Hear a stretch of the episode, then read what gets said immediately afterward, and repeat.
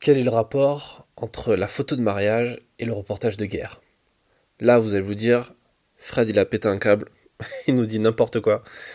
Euh, vous le savez, vous l'écoutez dans le podcast, je, fais intervenir des spécialistes dans la photo, dans différentes thématiques. Il y a des photographes sociaux qui font des photos de portraits, de mariage, euh, de famille, etc., qui viennent, qui discutent un petit peu, qui parlent de leur activité, qui expliquent pourquoi ils font ça et comment ils le font.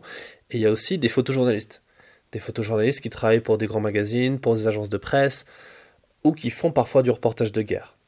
Vous avez peut-être écouté le témoignage de Patrick Chauvel, qui explique les 50 ans de reportage qu'il a fait à travers le monde. Euh, le mec, il a couvert toutes les guerres depuis, euh, depuis la guerre des six jours, donc ça commence un petit peu à dater. Et à côté, vous allez pouvoir écouter des interviews de photographes de mariage qui euh, pas du tout, mais alors pas du tout envie de mettre les pieds sur sur un territoire en guerre, et ce qui est compréhensible parce que qui aurait envie d'y mettre les pieds. Et justement, on va en parler. Pourquoi je vous parle de ça? En fait, l'idée de cet épisode, elle est venue d'un d'un apéro.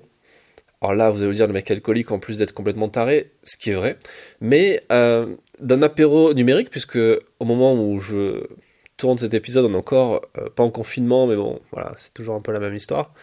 Et on fait donc des apéros en ligne comme tout le monde, et au sein du collectif DR, tous les vendredis, on se réunit entre membres pour, euh, pour discuter, pour échanger, pour répondre aux questions des membres du collectif. Et de temps en temps, de temps en temps, j'essaie de, faire intervenir quelqu'un d'extérieur au collectif, un expert, quelqu'un qui, a envie de partager quelque chose, un message intéressant. Parfois c'est des directeurs photo, parfois c'est des iconographes.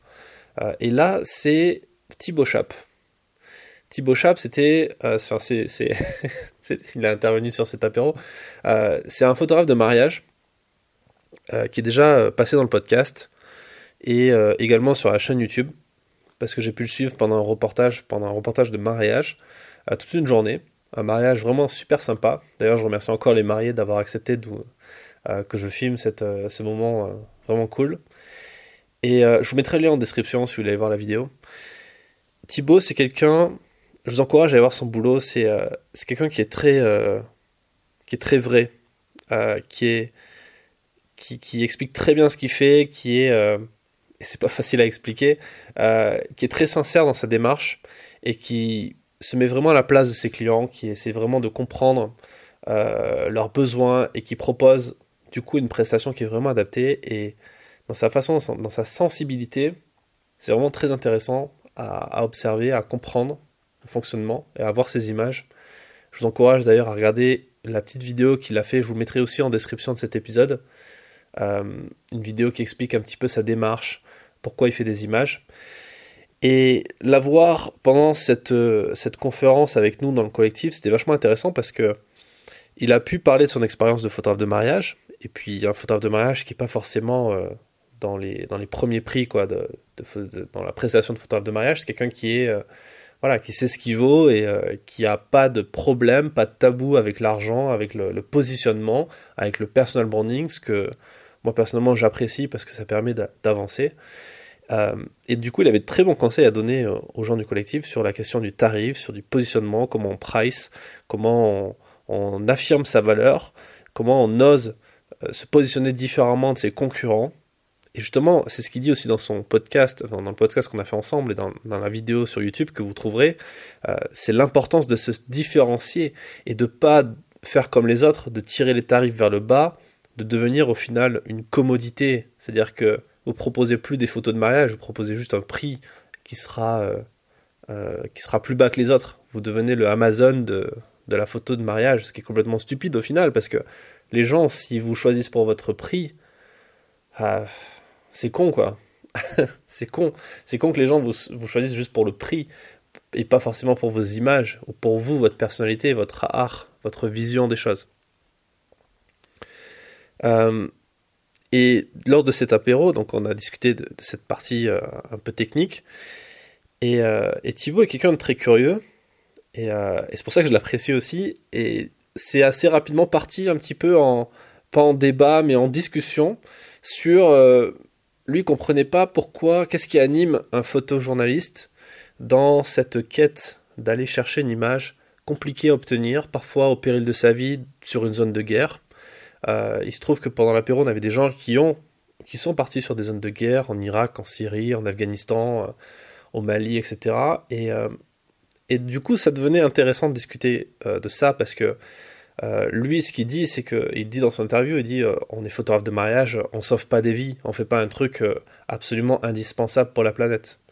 Et en même temps, le contre-argument, il existe aussi, de dire que quand on se marie, quand on, prend un photographe de mariage, c'est pour créer des souvenirs qui vont nous, qui vont nous survivre quelque part, puisque c'est notre héritage. Aujourd'hui, on a tous des grands-parents ou des arrière-grands-parents qui sont, qui sont décédés. On sait pas, on n'a plus vraiment une image euh, très nette d'eux dans notre tête. On a tous des proches comme ça où la seule image qu'on a d'eux, c'est des photos. Et au final, ces photos, c'est, super important. Et euh, lui, il explique en disant voilà, si moi ma maison elle brûle demain matin, euh, le premier truc que je prends, c'est mes albums de famille, mes enfants, et je me casse quoi. Et, les albums de famille, voilà, c'est important, c'est ce qui va survivre euh, de, la mémoire de notre famille, de notre entourage, etc. Donc c'est un message, enfin c'est un métier important au final, même si c'est pas aussi euh, entre guillemets classe ou glorieux que le reportage de guerre, de raconter une histoire géopolitique, etc. Ça reste quand même super important. Et je voulais aller plus loin, parce que là, en deux heures dans, notre conférence, et en plus c'était privé, on n'est pas allé, n'a pas pu aller vraiment en profondeur. Et je voulais partager cette réflexion avec vous dans cet épisode du podcast qui est public pour le coup, euh, et parler, parce que ça peut être assez inspirant, je pense, de euh, cette confrontation entre ces deux mondes qui n'ont rien à voir l'un avec l'autre.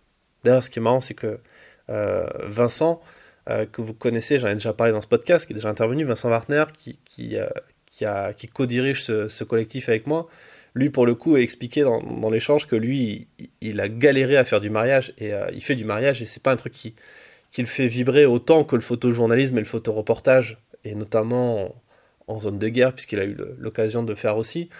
Euh, et du coup, l'échange était assez intéressant. Et, je veux partager ça avec, ça parce, avec vous parce que l'idée que j'aimerais vous faire passer, c'est que c'est important quand on est photographe et quand on est créateur plus largement, de s'inspirer de différents univers qui n'ont a priori rien à voir les uns avec les autres. Euh, pourquoi? Parce que c'est là où on va trouver de quoi s'enrichir, de quoi grandir, de quoi se différencier aussi des autres. Euh, moi personnellement, c'est ce qui m'a permis de réellement devenir professionnel, photographe professionnel. C'est-à-dire que j'ai pas fait d'école photo, j'ai pas fait de, cursus, même s'il n'y en a pas vraiment, mais s'il devait y avoir un cursus plus ou moins traditionnel de photographe professionnel, euh, de mecs qui passent ou de nanas qui passent par une école de, une école de, photo, ou parfois une école de commerce pour apprendre à vendre, etc. Moi, j'ai pas du tout fait ça. J'ai un parcours assez atypique, comme plein de gens. Et ce qui m'a permis de vraiment décoller, de vraiment monter mon entreprise, de devenir indépendant, de euh, d'avoir euh, du succès dans cette activité-là, c'est la découverte du marketing, de l'univers digital, du développement personnel aussi, de l'entrepreneuriat plus largement. Et c'est parti du blogging. Euh, je l'ai déjà raconté dans ce podcast, cette histoire, mais quand je me suis lancé dans la photo et dans le photojournalisme, j'ai, comme tout le monde, euh, fait face à plein de problèmes, à plein, de, plein d'échecs. Euh, j'arrivais pas à vendre mes photos, les journaux n'avaient rien à foutre de ce que je faisais. j'étais pas assez bon, j'étais pas assez formé. Et ce que j'ai fait, c'est que plutôt que d'être frustré et de vouloir abandonner, je me suis dit, ok, aujourd'hui les médias ne veulent pas prendre mes photos ben, je vais créer mon propre média. Aujourd'hui, on peut créer un blog. À l'époque, j'avais fait un Skyblog, ça, ça remonte. Hein. Euh, il y a des gens qui savent même plus que c'est un Skyblog, mais à l'époque, j'avais un Skyblog.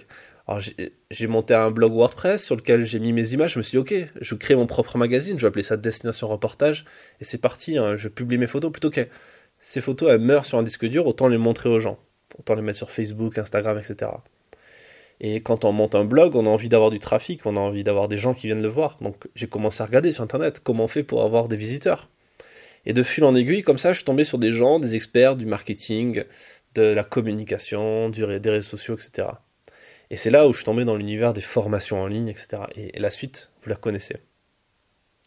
Si je m'étais pas euh, dit, ok, allons voir ailleurs comment ça se passe, Parce que ça, c'est pas des trucs qui, se font qui se faisaient dans mon école, qui se faisaient à, à l'IEP. C'est pas des choses qui se faisaient dans la fac où j'étais. C'est des trucs qui se faisaient sur Internet.